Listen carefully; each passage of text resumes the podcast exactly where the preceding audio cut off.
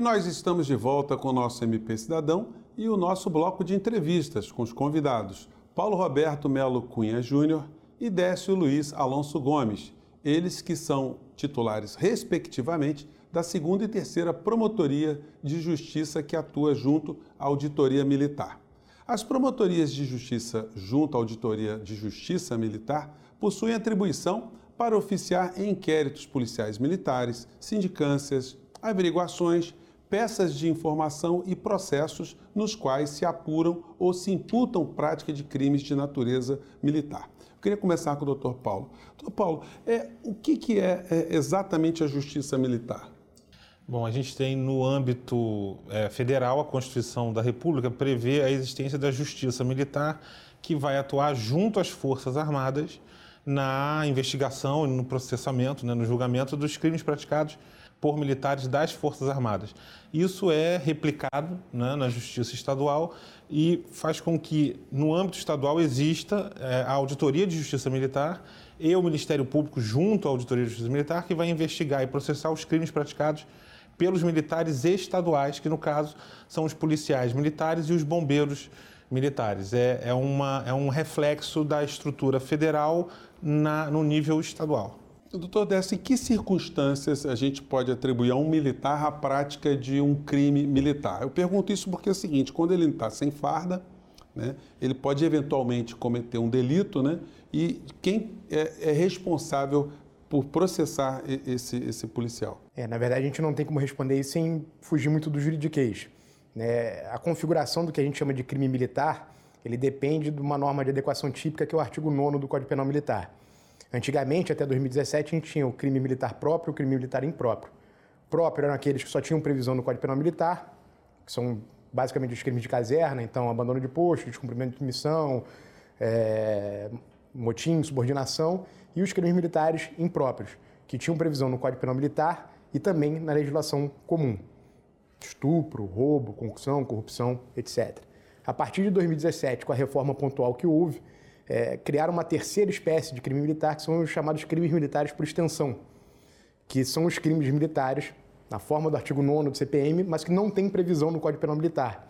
Então, crimes contra a licitação, lavagem de dinheiro, desde que praticados por policiais militares ou bombeiros militares ou membros das Forças Armadas, nas condições do artigo 9 do CPM, vão ser julgados na, na auditoria militar. E aí é, é, existe um, um, primeiro dado que é bastante importante ser trabalhado, que é, passa pela sua pergunta, que é quem é o responsável pela investigação disso. Né? Ao contrário do que acontece com os crimes comuns, que a gente tem aquela notícia comum de que a Polícia Civil é encarregada de processar, de investigar, né? nós temos a, a, como primeira resposta que o, um encarregado, né, na verdade um superior hierárquico do militar, é que vai ser o responsável pela investigação. É, um dado que é sensível e diz respeito muito à nossa atuação aqui no Rio de Janeiro é que a partir da condenação do caso é, Favela Nova Brasília, no Tribunal Interamericano de Direitos Humanos, ficou estabelecido um comando internacional direto para que o Ministério Público atue na investigação, e o Paulo vai poder falar disso melhor, na investigação direta dos crimes praticados por policiais, né, para afastar aquela ideia de corporativismo, de proteção, de autoproteção, né, na ideia de que a polícia que investiga para a polícia não investiga nada. Então, em determinados casos, principalmente aqueles de grave violação de direitos humanos, nós temos a, a, a, ideia de que o Ministério Público assume diretamente essa investigação por esforço próprio e conduz o, o trabalho de persecução penal na fase inicial. É, doutor Paulo, e como é que funciona esse, esse processamento ou essa investigação? Ela anda conjuntamente com a, com a Polícia Militar? É, ordinariamente, né, a ideia do legislador era que as próprias corporações investigassem. Então você tem a corregedoria interna da Polícia Militar, você tem a corregedoria interna do Bombeiro, e como o doutor Décio ressaltou muito bem, é, o poder é, fiscalizador e de instaurar um inquérito é sempre da autoridade é, hierarquicamente superior. Então, se eu faço parte do efetivo de um batalhão e pratico um crime, em tese, quem tem autoridade para instaurar um inquérito e investigar é o comandante desse batalhão. Obviamente que o tempo complexifica a situação. Depois de 88, o Ministério Público recebeu a atribuição de é, controle externo da atividade policial. Existe, como também o Dr. Décio muito bem lembrou, o Brasil foi condenado na Corte Interamericana de Direitos Humanos e uma das determinações da Corte é que todas as investigações envolvendo crimes praticados por agentes do Estado tivessem uma apuração independente, ou seja, você ter uma investigação que não venha da própria instituição da qual o investigado, a qual o investigado faz parte. Então, o que a gente procura é acompanhar próximo né, o, as investigações e, em determinadas circunstâncias, como do FUSPOM, por exemplo, que acabou envolvendo é, oficiais que faziam parte do Estado-Maior-Geral, do comando da corporação, é, nós requisitávamos os inquéritos instaura, ou instauramos um, um PIC, que a gente chama, Procedimento Investigatório Criminal, que é o próprio Ministério Público que passa a investigar, meio que afastando é, momentaneamente a, a instituição que está sendo investigada. E só para fazer referência, né, a gente já identificou determinadas situações, como aquela da Operação Ave de Rapina, em que havia instauração de investigação formal, né, então havia instauração do inquérito policial militar, como forma de mascarar a atuação do organismo criminoso. Né? Então, o superior hierárquico, que era o comandante da unidade, instaurava o inquérito, elegia bodes expiatórios, conduzia aquela investigação para dar resposta à sociedade, quando, na verdade, ele próprio e subordinados próximos a ele participavam do esquema criminoso. Nesse caso, é extremamente importante que o Ministério Público assuma essa investigação ou que um órgão externo, diferente da, da polícia, diferente de quem no, normalmente teria o poder de investigação, assuma essa investigação para que ela possa ser conduzida. Olha, o programa está muito bacana, gente. Nós vamos ter que fazer um pequeno intervalo, mas você não sai daí porque está muito legal mesmo, né? até já. E nós estamos de volta com o nosso MP Cidadão. E no bloco anterior, interrompi aqui o Dr. Décio, a gente está comentando aqui, é, discutindo né, sobre a, participação do Ministério Público em questões relacionadas a infrações e crimes da alçada aí da, da competência é, militar. Né? É, doutor Décio, é muito difícil a atuação do Ministério Público dentro de uma estrutura que é, é bastante corporativista? Nós temos informalmente uma classificação bastante curiosa. É, há quem sustente que nós temos dois tipos de crimes militares, né? o, o crime de sujeito homem, numa linguagem popular, e o, e o, crime, o crime de polícia e o crime venal. Né? O de sujeito homem geralmente são aqueles que envolvem agressões, lesões corporais, etc., que por conta da, da, chamada criminologia do desvio policial, eles são entendidos como um fenômeno natural da atividade policial. Né? Estudos internacionais falam da, da chamada síndrome de Dirty Harry, né? aquele famoso personagem de Clint Eastwood, que emprega a violência de maneira é, é, generalizada como um, um, né, um, instrumento de realização de uma finalidade legítima, que é o cumprimento da, da lei.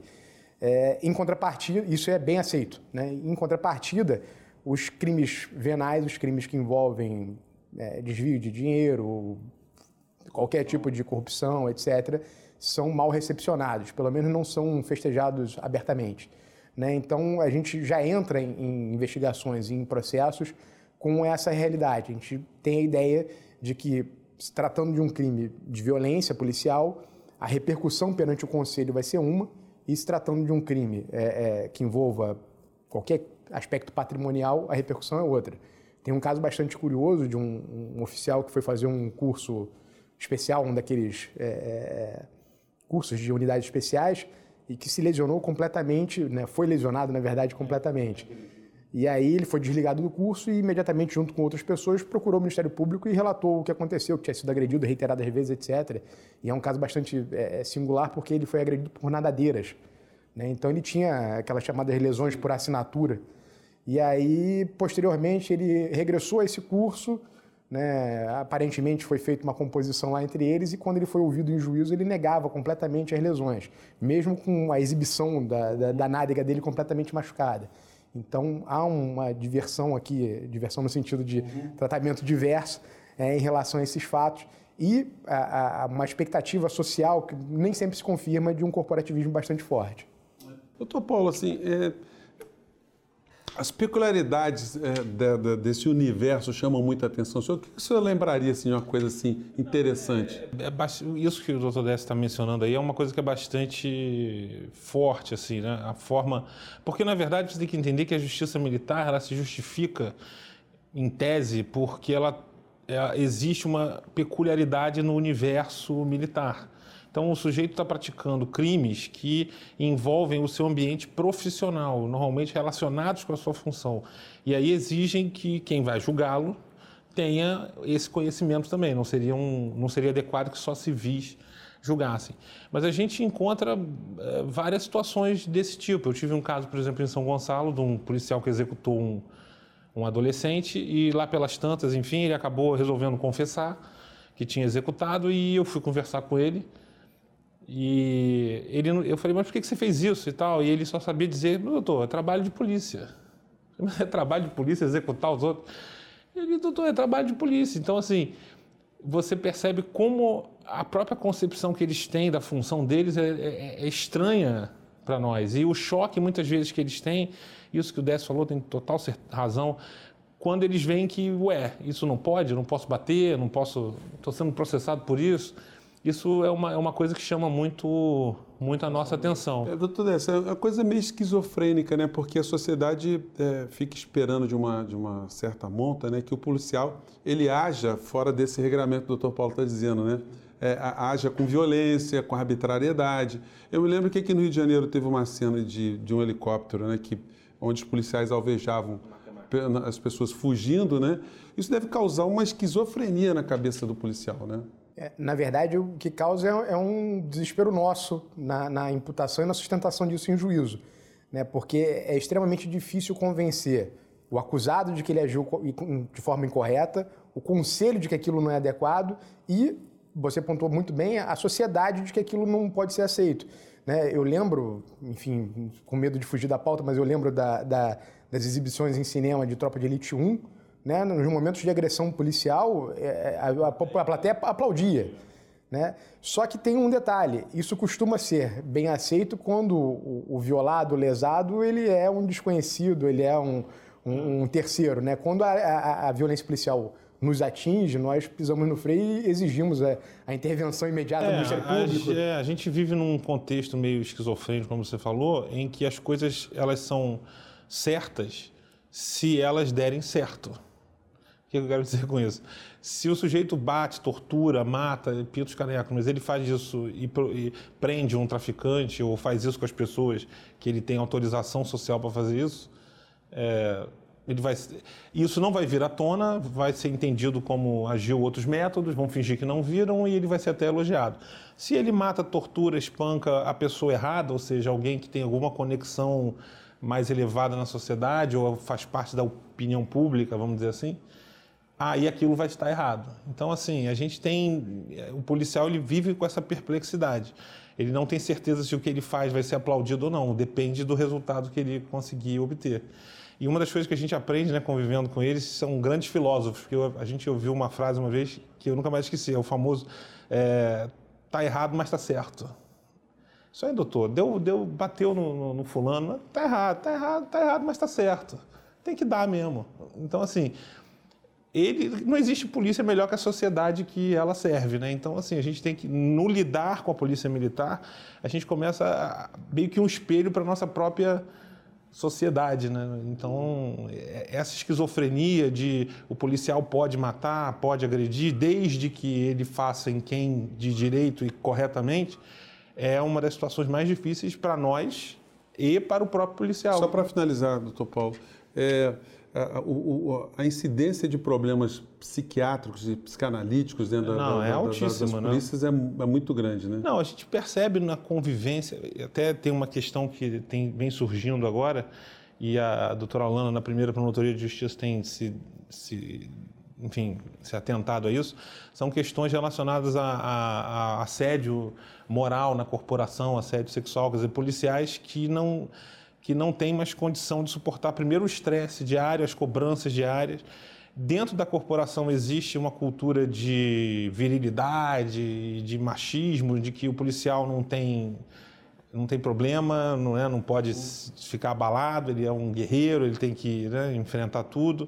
Então, quer dizer, a gente, as condições de saúde do policial militar no Estado do Rio de Janeiro são as piores possíveis. Bom, gente, com essa fala aqui do Dr. Paulo, a gente espera ter contribuído bastante aí com várias curiosidades, várias coisas importantes que a gente tem sobre o, o tema, né? Mas infelizmente o MP Cidadão de hoje fica por aqui. Eu agradeço mais uma vez a presença dos nossos convidados, os promotores de justiça Paulo Roberto Melo Cunha Júnior e Décio Luiz Alonso Gomes titulares, respectivamente, da segunda e terceira promotorias de justiça que atuam junto à Auditoria Militar. E você também pode acompanhar o nosso programa através das nossas redes sociais e mandar suas críticas e sugestões para o nosso e-mail que está aparecendo aí na base do seu vídeo. E a gente se encontra na próxima semana com a segunda parte desse programa muito interessante que nós fizemos hoje. Um grande abraço e até lá.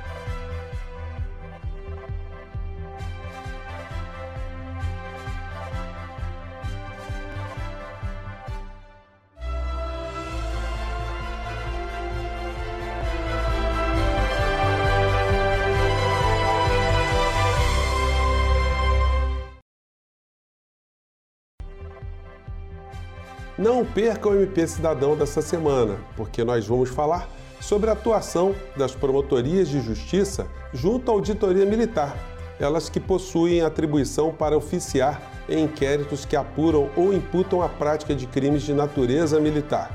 Fique ligado aqui na TV Justiça, porque o MP Cidadão é o Ministério Público mais perto de você.